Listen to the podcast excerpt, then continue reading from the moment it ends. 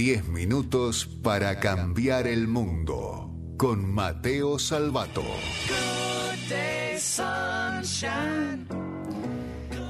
Buenas tardes amigos, amigas de Radio Mitre, Spotify, Google Podcast, plataformas varias digitales en las que nos encontramos. Amigos y amigas de la mesa, contento de estar con ustedes otra vez compartiendo el, la sexta edición. Sexta de 10 edición, para ya. cambiar el mundo. Es una hora. Ya es la hora para cambiar el mundo. Ya, ya llegamos a la hora. Llegamos claro, a una hora, bien. dentro de 9 minutos 50 llegamos a una Me hora. parece, me parece muy bien. Me parece espectacular Bueno, lo que estás 10 diciendo. Sí, sí, sí. Eh, llegamos a una hora y yo quería aprovechar esta ocasión especial. ¿no? De, de- de llegar a una hora, de ser la primera hora de, de muchas, espero, ¿no? que sigamos haciendo, para hablar de un tema que para mí, eh, y ustedes saben porque nos conocemos y, y- y hemos hablado muchas veces al respecto, pero no le he dedicado de lleno uno de los, de los episodios o ediciones de esta columna. Eh, para mí es un tema prioritario, tema que se habla poco en líneas generales, no está en la agenda o al menos en el tope de la agenda, en ningún lado, no en Argentina, pero en Latinoamérica y en el resto del mundo tampoco, que es la inclusión. La inclusión de las personas con discapacidad y la discapacidad en general. ¿No?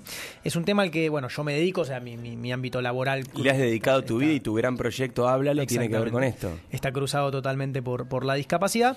Pero bueno, yo tengo una historia, digamos, de, de relacionamiento con la discapacidad, que bueno, para- eh, digamos, obviamente para, para quienes no la hayan escuchado aún, mi, mi madre eh, es profesora de sordos e intérprete de lengua de señas desde que, bueno, desde mucho antes de que mi hermano y yo naciéramos, con lo cual nosotros nos criamos viendo un montón de chicos y chicas, un poquito más grandes, un poquito más chicos, de, de, digamos, pero cerca de nuestra edad, sufrir para realizar tareas que para mí, para ustedes o para cualquiera que nos esté escuchando eh, eh, desde donde estén, son cosas cotidianas, ¿no? Cosas de todos los días, para que no nos implican mucho esfuerzo, pedir una dirección en la calle, ir a comer a un restaurante, comprar una farmacia.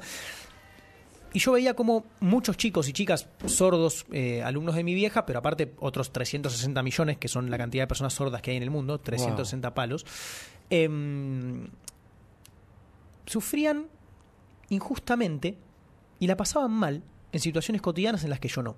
Y como técnico en electrónica, que siempre hablamos de tecnología acá y hablamos que yo estudié tecnología y robótica y otras cosas, yo decía, ¿cómo puede ser que tengamos, o sea, qué le pasa a la sociedad que tenemos tecnología para que en este mismo momento, mientras estamos conversando nosotros y ustedes lo están escuchando en vivo o lo están escuchando después eh, reproduciéndolo por internet, ¿cómo puede ser que tenemos tecnología para que mientras nosotros estamos hablando haya un rover dando vueltas por Marte, sacando fotos y mandándolas en tiempo real a la Tierra, pero un sordo no puede hacer una denuncia? ¿No? Porque ahí tenemos otro tema. Las personas con discapacidad no acceden a productos, a servicios, pero tampoco acceden a ejercer sus derechos como se merecen. Una persona sorda no puede llamar a una ambulancia, no puede ir a una consulta médica en un hospital público, no puede denunciar un crimen, entre muchas otras cosas. Y de vuelta, son 360 millones. Y no solamente son los sordos los que sufren esto, sino que para que tengan una referencia, en el mundo hay más de 1.100 millones de personas con discapacidad, es un séptimo de la población, alrededor de un 15% del total de la raza humana de los cuales alrededor de 670 millones, o sea, más o menos la mitad, un poquito más de la mitad, un 7,5-8% de la población total del mundo tienen discapacidades que afectan la comunicación específicamente. Y ahí te metiste vos. Y ahí me metí yo, porque decía, bueno, si no hay tecnología para que estas personas puedan vivir, tener una calidad de vida como se merecen, vamos a tratar de hacerla nosotros. ¿no? Y así fue como nació Háblalo y mi compañía Asteroid, eh, donde brevemente, no, no quiero autorreferenciarme mucho, pero construimos una compañía que se dedica a hacer tecnología para la discapacidad, donde hoy llevamos a Háblalo, que es nuestra aplicación que asiste a personas con dificultades comunicacionales, a ser una de las cinco aplicaciones inclusivas más utilizadas en el mundo, eh, asistiendo hoy en día a 135.000 personas con discapacidad de forma activa, absolutamente gratuita, en 55 países de los cinco continentes, pero, pero no nos quedemos ahí. Digamos, Eh, nosotros hicimos ese trabajo, ese laburo, pusimos la, la aplicación en, en el bolsillo de ¿Me contás en una 135, línea cómo sí. funciona la app? Básicamente es, un, es una multiherramienta que, que incluye distintas funcionalidades, desde traducción simultánea hasta sistemas de comunicación aumentativa, comunicación por imágenes, dibujos, eh, texto predictivo y otras Un cosas. sordomudo quiere ir a, un- a la panadería y comprar un Sí. kilo y medio de pan. ¿Cómo hace La con tu aplicación aplicación? le subtitula automáticamente cualquier cosa que se diga a su alrededor en tiempo real, instantáneo, porque no necesita internet, en cualquiera de los 40 idiomas que soporta. Em, y la persona con discapacidad puede Si tiene lectoescritura, es decir, puede leer y escribir, lo puede interpretar con texto y después escribir un texto para que eso se reproduzca en voz alta, o puede optar por los sistemas de comunicación aumentativa, estos que te cuento, que bueno, son dibujos, imágenes, audios y otras cosas, para poder comunicarse con, con su entorno. Em, eso es lo que hizo Háblalo, ¿no? Pero hoy estamos trabajando en un, en un pasito más también, que es empezar a poner esto en el, en- en el tope de la agenda para empresas, para gobiernos, para la sociedad en general, digamos, para que se hable más y para que más tomemos la responsabilidad de no esperar que las personas con discapacidad se adapten a la sociedad, sino adaptar la sociedad a las personas con discapacidad, que es como deberíamos hacer. ¿no? Entonces, un poco lo que ya hicimos fue poner el software en el bolsillo de las personas con discapacidad. Lo que hacemos es tratar de cambiar la perspectiva de la sociedad con respecto a esto. Y lo que queremos hacer con la compañía, con Asteroid y con el proyecto, es que la inclusión sea una prioridad y que ya dentro de un par de años no tengamos ni que hablar de esto, eh, y que ni siquiera sea, que no llame la atención que todos los lugares públicos estén adaptados a las, a las distintas necesidades de las personas con alguna vulnerabilidad en particular. Pero esto no soy yo solo, por eso decía que no me quiero autorreferenciar, si le voy a dedicar una columna de 10 minutos eh, a la inclusión, podemos hablar de muchas otras personas, ¿no? Y, pero me voy a enfocar en, en los, en los ejemplos argentinos primero, que cambian el mundo para las personas con discapacidad. Ejemplo práctico que se le debe venir a muchos a la cabeza, Gino Tuaro, Sí, claro, un eh, maestro. con quien compartimos orientación en la escuela y todo. que- Traigámoslo un día, traigámoslo un Sí, día a claro. la columna. Eh, que desarrolló bueno Atomic Lab, que desarrolla prótesis eh, plásticas eh, para personas que le falta algún, eh, una mano, una pierna y demás.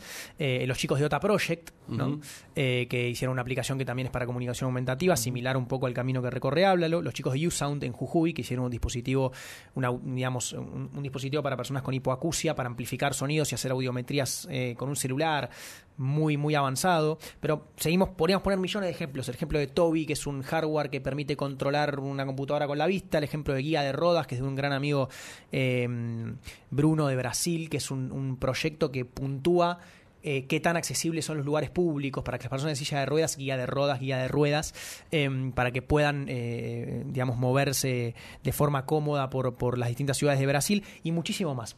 Pero en todos estos, o en la mayoría, ¿no? Encontramos un mismo patrón importante, que es la falta de apoyo.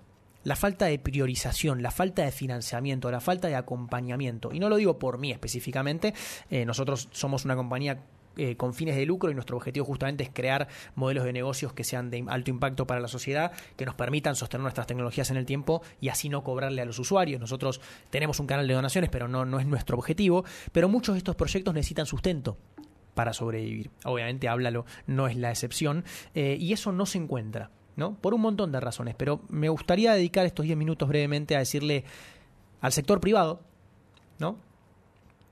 que hay que apoyar un poco más estas iniciativas. Eh, a todos quienes tengan un local a la calle, las personas con discapacidad también se merecen consumir. A todo el sector público, las personas con discapacidad se merecen ejercer sus derechos. No son, o- digamos, no- no- otra parte de la población. Son la población igual que cualquiera de nosotros, cualquiera que esté escuchando esto y cualquiera de nosotros acá sentados. Y se merecen tener productos, servicios y ejercer sus derechos cómodamente. Basta, digo, a las empresas de la responsabilidad social, esto de la mochila, de, de- esto, viste que bueno, ponemos un 1% de los ingresos para quedar bien. Dejemos eso de costado y vayamos más hacia el respeto, hacia el reconocimiento de la persona antes de la discapacidad, ¿no? De que hay una persona, en la, no, no es una discapacidad, es una persona de la cual estamos hablando. Em, digamos, y a la sociedad en general, fijémonos más, porque hay mucho que podemos hacer. A mí siempre me gusta cuando hablo con, chicos de mi edad, un poco más chicos, un poco más grandes, siempre decir lo mismo. Si un, ustedes me conocen, si un nabo de 17 años en caballito sentado en el escritorio de la casa de sus viejos pudo hacer una aplicación que hoy asiste a 135.000 personas con discapacidad, imagínense todo lo que podemos hacer poniéndole foco, poniéndole esfuerzo, poniéndole ojo a reconocer a la gente con discapacidad y a buscar hacer del mundo un lugar mejor para esas personas. Y el mundo de la tecnología, para terminar, del cual yo vengo y, le, hablo porque, como saben, eh, es, mi ámbito y es donde me gusta desarrollarme y de lo que me, me gusta hablarles eh, cada miércoles. Em, a mí me encanta mirar a Marte. Hoy el mundo de la tecnología mira para Marte. A mí también me encanta. Me encanta la astronomía me encanta todo lo que tenga que ver con el espacio exterior. Y encima, más que nada, hacer de, la raza humana una especie multiplanetaria es una locura. Pero aflojemos un poquito con mirar a Marte y miremos un poquito más a la Tierra. Porque hay mucho por solucionar antes de llegar a Marte. Hay mucho mundo por, por cambiar. Eh, y cambiar el mundo no solamente es poner un satélite en órbita, no solamente es poner un rover en Marte. Cambiar el mundo es Andrea Cadenas, por ejemplo, una gran amiga, tiene 23 años, es de Tucumán, estudia diseño de interiores en la Universidad Nacional de Tucumán, tiene parálisis cerebral. Y con Háblalo no solamente hace su carrera más rápido, de hecho ahora está cursando su última materia y le mando fuerzas para que la, la pruebe y se reciba de la licenciatura, sino que es la primera asistente de cátedra con parálisis cerebral en la Argentina, utilizando Háblalo. Digamos, o sea que no solamente aprende, sino que enseña. Cambiar el mundo es Juan Galera, para mí en Mar del Plata, que tiene 14 años, que por, yo lo conocí porque gracias a Háblalo, por primera vez a sus 13, pudiera comprar un sanguchito de miga de jamón y queso, una panadería a la vuelta de su centro educativo terapéutico en Mar del Plata, ¿no? cosa que no podía hacer solo. O cambiar el mundo es Prudencio Alonso, de 49 años, que era un usuario muy activo de Háblalo, tenía esclerosis lateral amiotrófica, una enfermedad neurodegenerativa muy compleja para quienes no la conozcan. Era, era de Tenerife, de España, eh, era un usuario muy, muy activo del proyecto y lastimosamente falleció en, en 2019 eh, a causa bueno, de esta enfermedad de porquería que es la esclerosis lateral amiotrófica. Em, y, y, nada, no, me voy a olvidar nunca el, mail que nos mandó su esposa Daniela cuando Prudencio falleció, agradeciéndonos porque los últimos seis meses de la vida de Prudencio habían sido mucho más cómodos porque al menos podía hacer la tarea con su hijo o hablar con sus, sus, sus amigos, cosa que antes eh, no podía. Eh, entonces, si eso lo pudo hacer una aplicación chiquitita, con un, muy rústica, hecha como se podía sin un mango, por cierto, eh, en una casa de clase media en Caballito, imagínense lo que podemos hacer todos, ni siquiera con desarrollar una aplicación, ni con poner un satélite en órbita, con mirar, con ponerle prioridad. Y cambiar el mundo para no cometer los mismos errores que cometemos en este cuando tengamos un mundo nuevo. Y para cerrar, esta columna me gustaría dedicársela esta primera hora, ya llegando, pisando los 60 minutos de 10 minutos para cambiar el mundo, la primera hora de cambiar el mundo, a mi vieja. Eh, vieja, vos dedicaste 35, 36 o 37 años de tu vida a mejorar cómo viven las personas con discapacidad. Yo te vi toda la vida, Augusto también, mi viejo también. Eh, cómo te forzaste y te, te, te, sacrificaste todo para que la gente con, con sordera tuviera una mejor calidad de vida eh, y aportando tu granito de arena donde pudiste siempre. Y era hora de que pases la posta. Así que desde este lado te mando un abrazo. Tu laburo fue lo que inspiró a que esto exista y me alegra mucho poder hacer que el trabajo que vos hiciste para cientos de personas hoy llegue a cientos de miles. Te prometo que yo y todo el equipo de Asteroid y toda la gente que nos apoya vamos a laburar para lograr eso que vos comenzaste hace tantos años. Mi nombre es Mateo Salvato, esto fue 10 minutos para cambiar el mundo y ojalá estos 10 minutos pisando la primera hora, retumben por Argentina, Latinoamérica y el mundo y se conviertan en 10.000 horas de hablar y hacer para que este sea un mundo más justo. Gracias y hasta la próxima.